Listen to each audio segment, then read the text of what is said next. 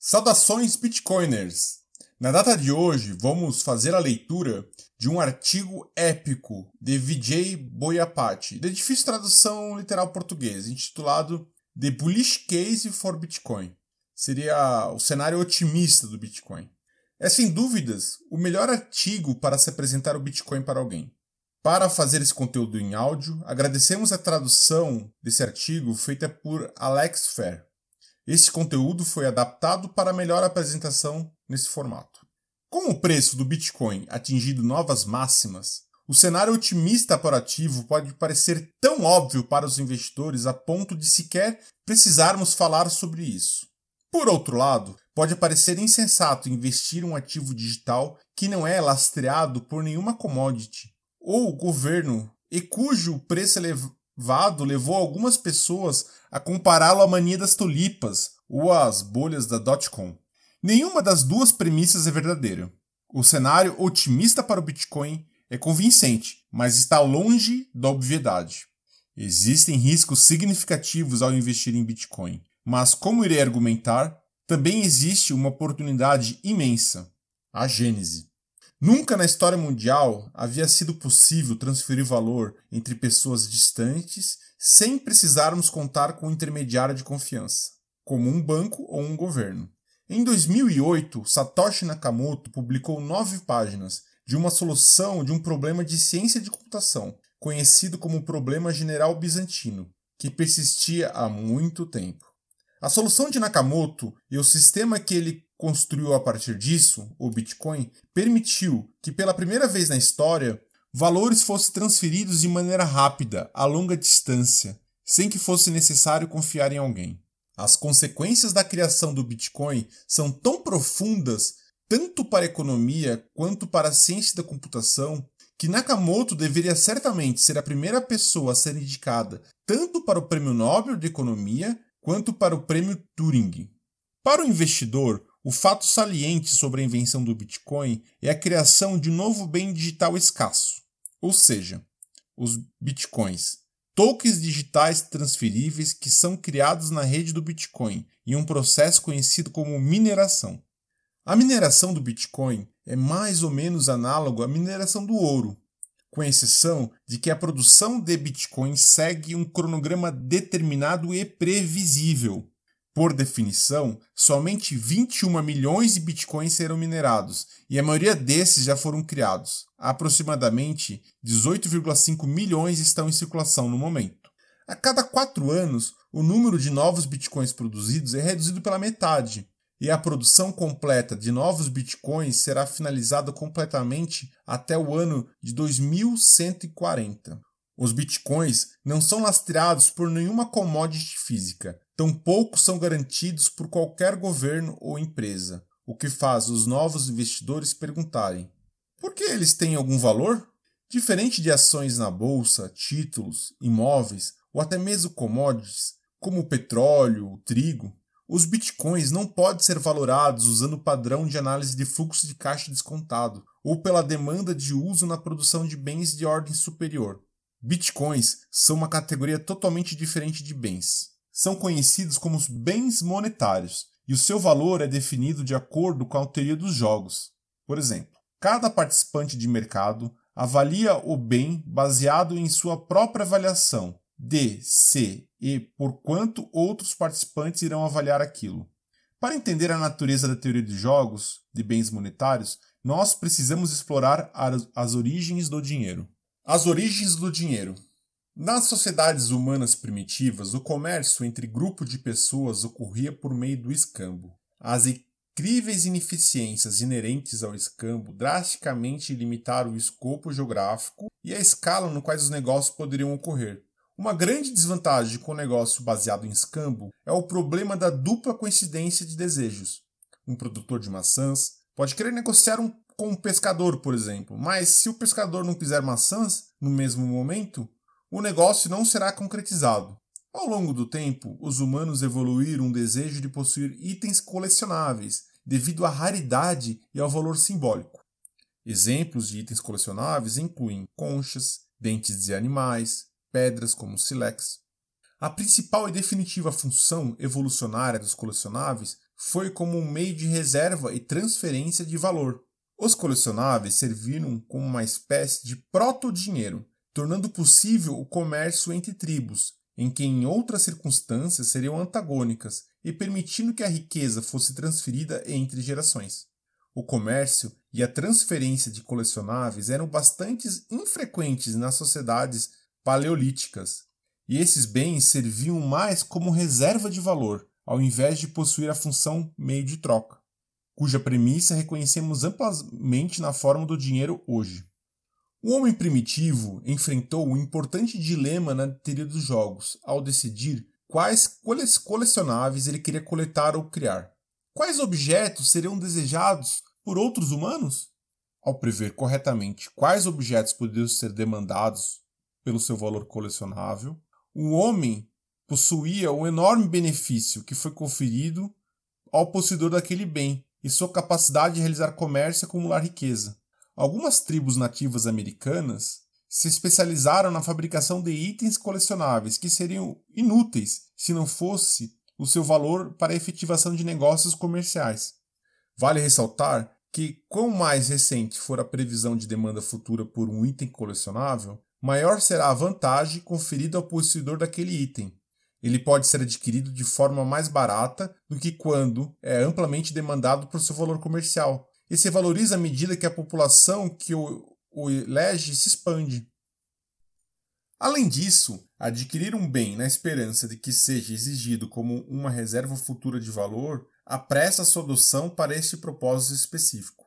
Essa aparente circularidade compreende, na verdade, uma retroalimentação que leva as sociedades a convergir rapidamente para uma única reserva de valor.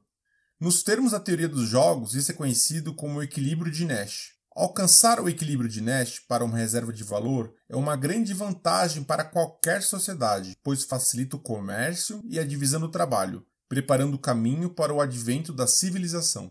Aos longos dos milênios, as sociedades humanas cresceram, as rotas de comércio se desenvolveram e as formas de reserva de valor que emergiram em sociedades específicas acabaram competindo entre si. Os comerciantes depararam com uma escolha entre poupar a sua receita da sua transação comercial no instrumento de reserva de valor de sua própria sociedade, na forma de reserva de valor na qual eles estavam negociando, ou encontrar um balanço entre as duas e manter o saldo em ambas. O benefício de manter economias em uma divisa estrangeira compreendia a capacidade aprimorada de fechar um negócio junto à sociedade estrangeira associada. Os comerciantes detentores de poupanças em uma forma de reserva de valor estrangeira também tinham incentivo para incentivar sua adoção dentro de sua própria sociedade, pois isso aumentaria o poder de compra de suas economias. Os benefícios de uma reserva de valor importada acumulavam não só para os comerciantes fazendo a importação, mas também para as próprias sociedades. Duas sociedades que convergem para uma única forma de reserva de valor veriam uma diminuição substancial do custo de completar comércio entre si e um aumento concomitante de negócios baseados em transferência de riqueza. De fato, o século XIX foi a primeira vez que a maior parte do mundo convergiu para uma única reserva de valor, o ouro, e esse período viu a maior explosão de comércio na história do mundo. Quando as reservas de valores competem entre si, são os atributos específicos de uma boa reserva de valor que permitem, marginalmente, que uma forma seja melhor que a outra e que a demanda por elas aumente ao longo do tempo. Embora muitos bens tenham sido utilizados como reserva de valor, ou proto-dinheiro, surgiram alguns atributos que foram particularmente exigidos e permitiram que bens com essa determinada característica superasse os demais. Uma reserva de valor ideal será durável. O bem não deve ser perecível ou facilmente destruído. Por isso, o trigo não é uma reserva de valor ideal. Portátil. O bem deve ser fácil de transportar e armazenar, possível de ser protegido contra perda ou roubo, e fácil de ser usado no comércio de longa distância. Uma vaca é, portanto, menos ideal que uma pulseira de ouro. Fungível. Um exemplar do bem deve ser intercambiável por outro de igual quantidade. Sem fungibilidade, o problema de dupla coincidência de desejos permanece sem solução. Assim, o ouro é mais ideal que os diamantes, que possuem formas e qualidades irregulares. verificável. O bem deve ser fácil e rapidamente identificável e verificável como autêntico. A fácil verificação aumenta a confiança do beneficiário no comércio e aumenta a probabilidade de o um negócio ser consumado. Divisível. O bem deve ser fácil de ser subdividido. Embora esse atributo fosse menos importante nas sociedades primitivas, quando o comércio era pouco frequente. Tornou-se mais importante à medida que o comércio prosperou e as quantidades negociadas tornaram-se menores e mais precisas. Escasso. Como Nick Szabo o chamou, um bem monetário deve ter custos inabaláveis. Em outras palavras, o bem não deve ser abundante ou fácil de ser obtido, ou produzido em quantidade. A escassez talvez seja o atributo mais importante de uma reserva de valor, à medida que ela gera o desejo humano inato de coletar o que é raro. É a fonte do valor original da reserva de valor é a escassez. História estabelecida. Quanto mais tempo o bem é percebido como valioso pela sociedade, maior é seu apelo como reserva de valor. Uma reserva de valor estabelecida há muito tempo será difícil de ser substituída por um novo arranjo, exceto pela força da conquista ou, caso a nova alternativa adotada seja dotada de vantagens significativas sobre os outros atributos listados, resistente à censura.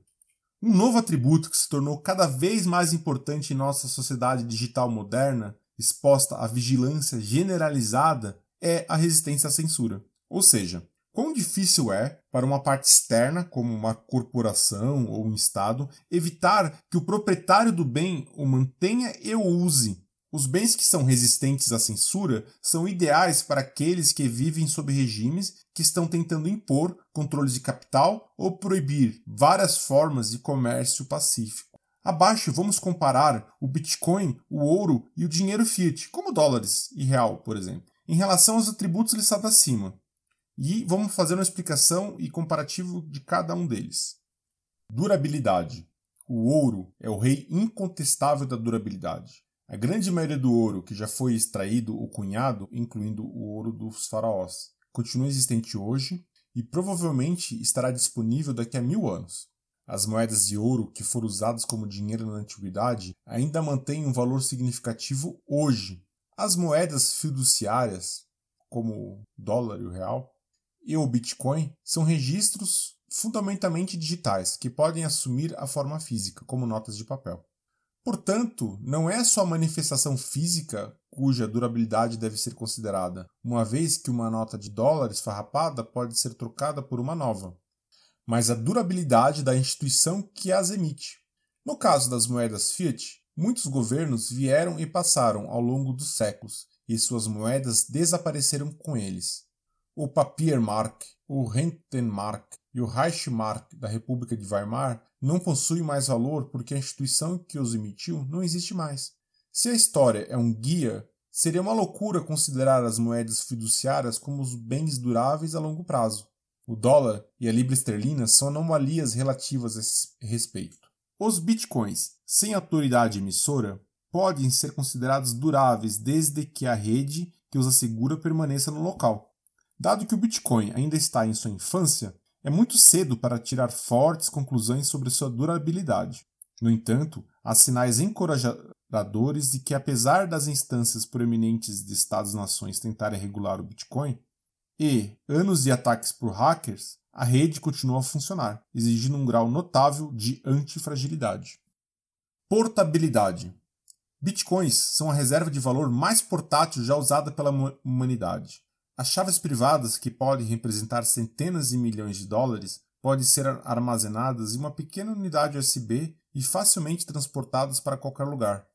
Além disso, somas igualmente valiosas podem ser transmitidas de uma pessoa para outra que esteja na extremidade oposta do planeta Terra, de maneira quase que instantânea. As moedas fiat, sendo fundamentalmente digitais, também são altamente portáteis. No entanto, as regulamentações governamentais e os controles de capitais significam que grandes transferências de valor geralmente levam dias ou pode até mesmo não ser possível. O dinheiro em papel pode ser usado para evitar controles de capital, mas o risco de armazenamento e o custo de transporte se tornam significativos. O ouro, sendo físico, em forma e incrivelmente denso, é de longe o menos portátil. Não é de se admirar que a maioria dos lingotes de ouro nunca seja transportada. Quando um lingote de ouro é transferido entre um comprador e um vendedor, normalmente é apenas o título do ouro que é transferido, não o próprio lingote físico. Transmitir ouro físico em grandes distâncias é caro, arriscado e demorado. Fungibilidade: O ouro fornece o padrão de fungibilidade. Quando derretido, uma onça de ouro é essencialmente indistinguível de qualquer outra onça, e o ouro sempre foi negociado desse jeito no mercado. As moedas fiat, por outro lado, são apenas tão fungíveis quanto o ouro, se as instituições emissoras assim permitirem. Embora possa ser o caso de uma nota fiat ser normalmente tratada como qualquer outra pelos comerciantes que os aceitem, existem casos de que as notas de grande valor foram tratadas de forma diferente às pequenas. Por exemplo, o governo da Índia, em uma tentativa de erradicar o mercado paralelo não tributado da Índia, desmonetizou completamente suas notas de 500 e 1000 rúpias. A desmonetização causou, causou notas de 500 e 1000 rúpias a serem negociadas com valor de desconto em relação ao seu valor nominal, tornando-as não mais verdadeiramente fungíveis comparadas às notas de menor valor. Os bitcoins são fungíveis dentro da rede, o que significa que cada bitcoin, quando transmitido, é tratado pela mesma maneira na rede Bitcoin. No entanto, uma vez que os bitcoins são rastreáveis na blockchain, um bitcoin particular pode ficar marcado por governos, corretoras podem ser obrigadas a não aceitar tais bitcoins marcados. Entretanto, hoje existem serviços de CoinJoin que quebram o vínculo e o caminho da blockchain, permitindo assim maior fungibilidade a quem quiser. Verificabilidade. Para a maioria das intenções e propósitos, as moedas fiat e o ouro são bastante fáceis de verificar a autenticidade. No entanto, apesar de fornecer recursos em suas notas de banco para evitar a falsificação, os estados e os seus cidadãos ainda enfrentam o potencial de ser enganados por falsificadores. O ouro também não é imune a ser falsificado. Os criminosos sofisticados usam tungstênio banhado a ouro como forma de enganar os investidores de ouro para pagar com ouro falso. Bitcoins, por outro lado, podem ser verificados com certa matemática. Usando assinaturas criptográficas, o proprietário de um Bitcoin pode demonstrar publicamente que ele possui os Bitcoins que ele diz ter. Divisibilidade. Bitcoins podem ser divididos até a centésima bilionésima parte, chamada de Satoshi e transmitidos em quantidades tão infinitesimais. Um Bitcoin é equivalente a 100 milhões de satoshis. As moedas fiat são tipicamente divisíveis até alguns centavos, representados por moedas metálicas que possuem pequeno poder de compra, o que torna a moeda fiat divisível o bastante na prática. E o ouro, embora facilmente divisível, torna-se difícil de usar quando dividido em quantidades suficientemente pequenas que possam ser úteis para o comércio do dia, a dia de menor valor. Escassez. O atributo mais claramente diferencia o Bitcoin das moedas FITs e o ouro é sua escassez pré-determinada. Por definição no código do protocolo, no máximo 21 milhões de bitcoins podem ser criados. Isso dá ao dono de bitcoins uma porcentagem conhecida do total de fornecimento possível. Por exemplo, um proprietário de um bitcoin saberia que no máximo 21 milhões de pessoas na Terra, ou seja, 0,3% da população, poderiam ter tantos bitcoins como ele tem. O ouro, embora permaneça bastante escasso ao longo da história, não é imune ao aumento do suprimento. Se fosse sempre o caso de um novo método de mineração ou aquisição de ouro tornasse econômico, o suprimento de ouro poderia aumentar drasticamente. Exemplos incluem mineração no fundo do mar ou a mineração em asteroides, talvez. Finalmente, as moedas fiat enquanto apenas uma invenção relativamente recente na história, provaram ser bastante propensas a constantes aumentos de oferta. Os estados, nações, demonstram uma tendência persistente a inflar sua oferta monetária para resolver problemas políticos de curto prazo. As tendências inflacionárias dos governos em todo o mundo deixam o proprietário de uma moeda fiduciária com a certeza de que suas economias provavelmente diminuirão de valor ao longo do tempo. Só este ano, ao apertar de botões de computadores, entre março e julho, o Fed imprimiu 3 trilhões de dólares, aumentando seus balanços em 67%. História estabelecida. Nenhum bem monetário tem uma história tão longa e equilibrada como o ouro, que tem sido avaliado desde que a civilização humana existe. As moedas cunhadas nos dias da antiguidade ainda mantêm seu valor significativo hoje. Não se pode dizer o mesmo das moedas fiduciárias, que são uma anomalia relativamente recente na história. Desde a criação, as moedas fiduciárias tiveram uma tendência quase universal em direção a uma eventual inutilidade. O uso da inflação como meio insidioso de taxar de forma invisível os cidadãos tem sido uma tentação que poucos estados na história conseguiram resistir. Seu século XX, no qual o dinheiro fiat passou a dominar a ordem monetária global, estabeleceu qualquer verdade econômica é de que o dinheiro fiat não pode ser confiado para manter seu valor ao longo ou até mesmo no médio prazo.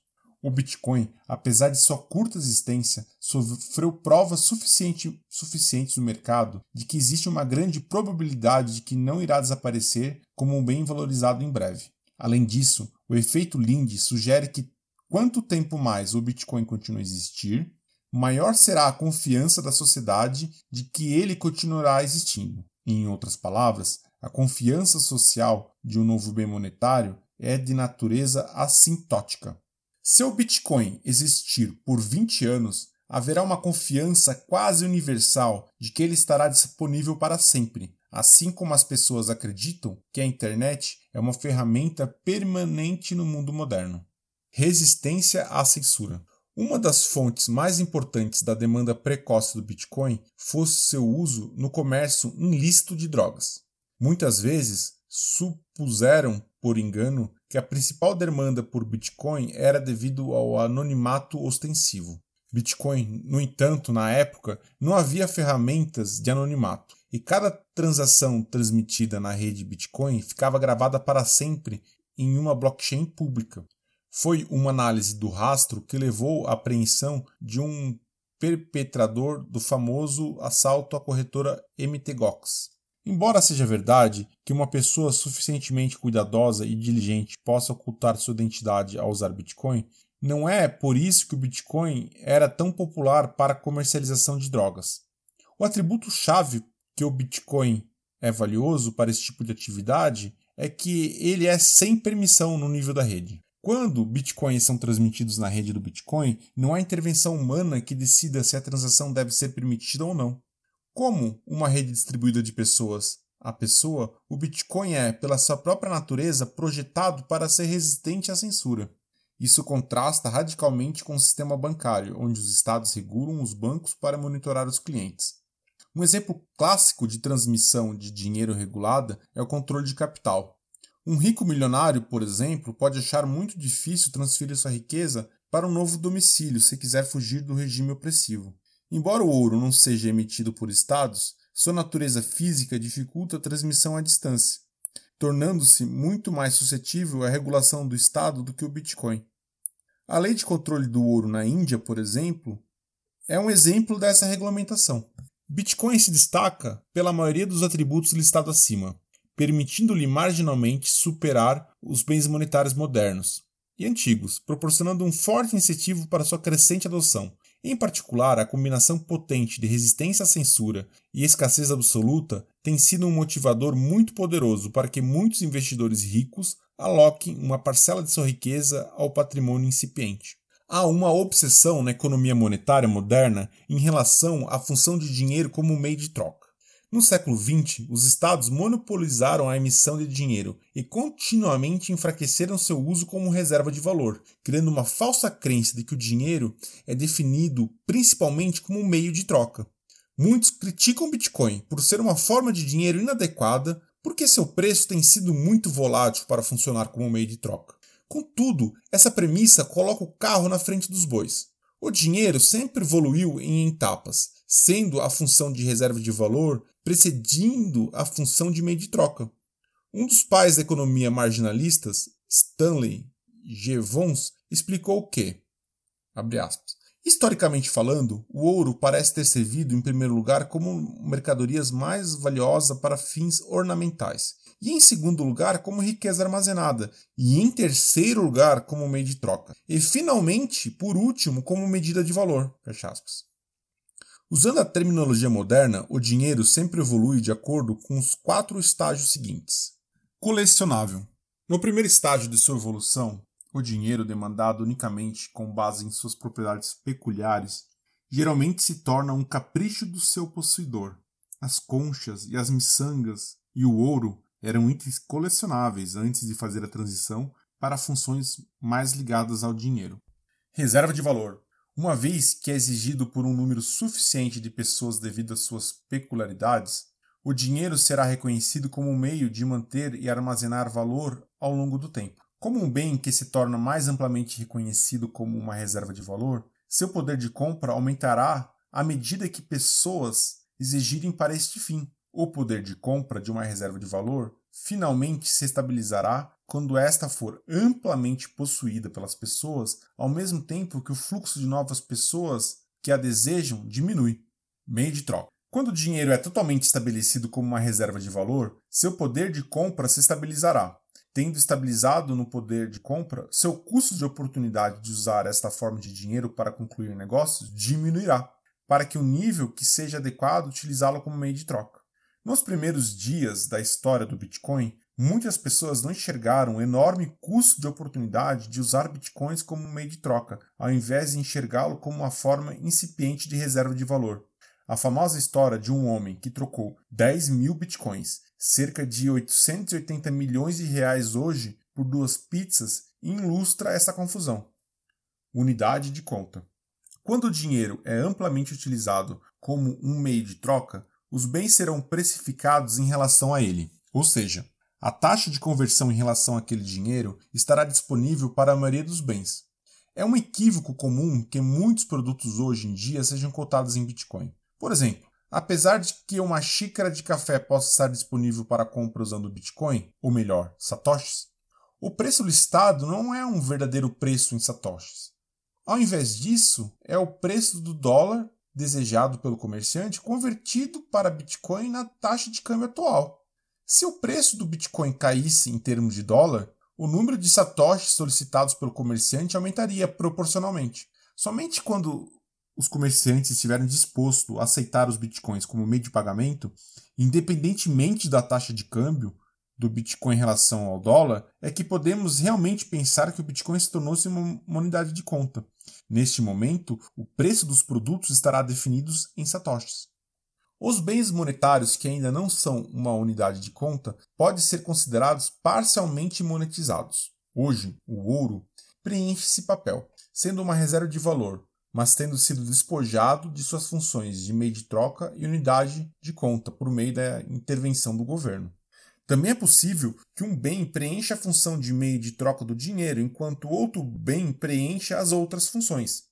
Isso geralmente é verdade em países com estado disfuncionais, como Argentina ou Zimbábue. Em seu livro Digital Gold, Nathaniel Popper descreve: Nos Estados Unidos da América, o dólar possui perfeitamente as funções 3.